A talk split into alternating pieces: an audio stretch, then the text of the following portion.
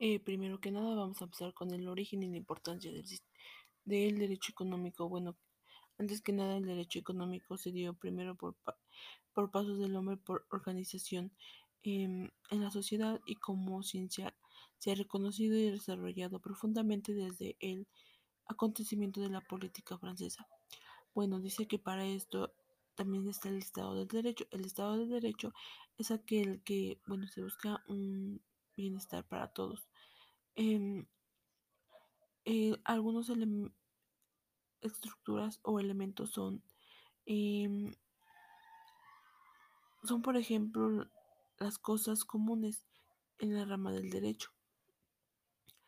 Dice que había un representante como Gabino Fagas, bueno, este Fragas, este decía que se podía hacer por medio de la estructura y la organización, los medios patrimoniales, em, el ejercicio de facultades em, del poder político o del poder público. Em, algunos elementos que voy a mencionar, pues los recuerdo, eran las competencias, la motivación, objeto y forma. se caracterizaba por ser común, autónomo, local y exorbitante. Dice que su finalidad era que tener derecho a diferentes actuaciones en, materia administrativa, Estado, así como la regulación entre dichos poder y sus relaciones. Em, también una de las cosas que yo entendí fue en el otro, bueno, en, otra, en otro tema fueron las ramas o disciplinas auxiliares. Eh, alguna que estaban era de esta el derecho internacional eh, ya que estaba dentro o fuera del territorio cumple con actividades eh, administrativas para estos contempla sus propios órganos también el derecho penal este decía que existen normas expresan referentes y los delitos contra los deberes.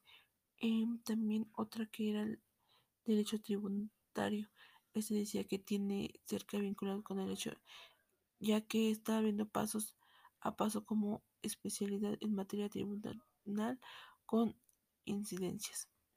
Eh, también se relacionaba con algunas ciencias. Una ciencia de estos era las ciencias políticas, que entendía como el estudio general del estado del sistema de gobierno, filosofía y del mismo.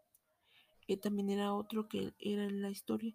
Bueno, esto decía que comprendía, ya que con estos era a través del tiempo a través del tiempo y a través del tiempo fueron como se fueron conociendo algunas cosas y cómo había pasado lo del derecho administrativo. Otra cosa también que me quedó muy clara fue eh, que había fuentes reales o materiales, fuentes históricas, fuentes formales, em, también fuentes directas, bueno, una de las fuentes directas era la constitución, ya que en esta se regían ciertos requisitos o artículos donde decía que era el derecho y cómo se tenía que cumplir.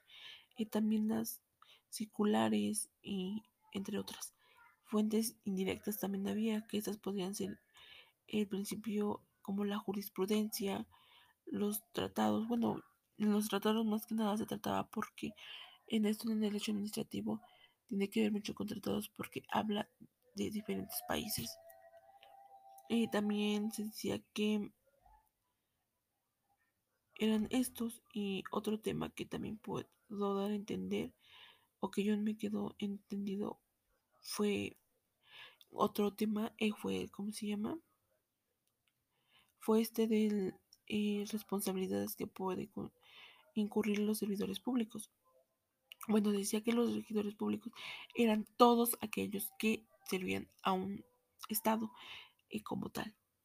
Eh, decía que en el artículo 108 y 114 indica que el sistema de responsabilidades de los servidores públicos se conforma por cuatro vertientes. Las cuatro vertientes pueden ser la responsabilidad en política para ciertas categorías, responsabilidad penal para los servidores públicos que incurran en delitos, responsabilidad administrativa para que falten legalidad y su honradez, y también la civil que los servidores públicos tienen cuando encuentran daños en el patrimonio. En esto podía mencionar que en algunos de los artículos 108 como el 109 habla de esto. Mm, y son artículos que te hablan específicamente de esto. Y otra que me quedó fue las facultades del Estado. Se sabe que la potestad sancionada de la Administración es una manifestación de ius ponidi estatal, significado en la atribución de la Administración para imponer sanciones administrativas frente a actos ilícitos que la acción o omisión cometa en persona su cargo siendo competencia. Bueno, esto quiere decir que pues no todos por ser servidores públicos tienen que abusar de su autoridad. Gracias.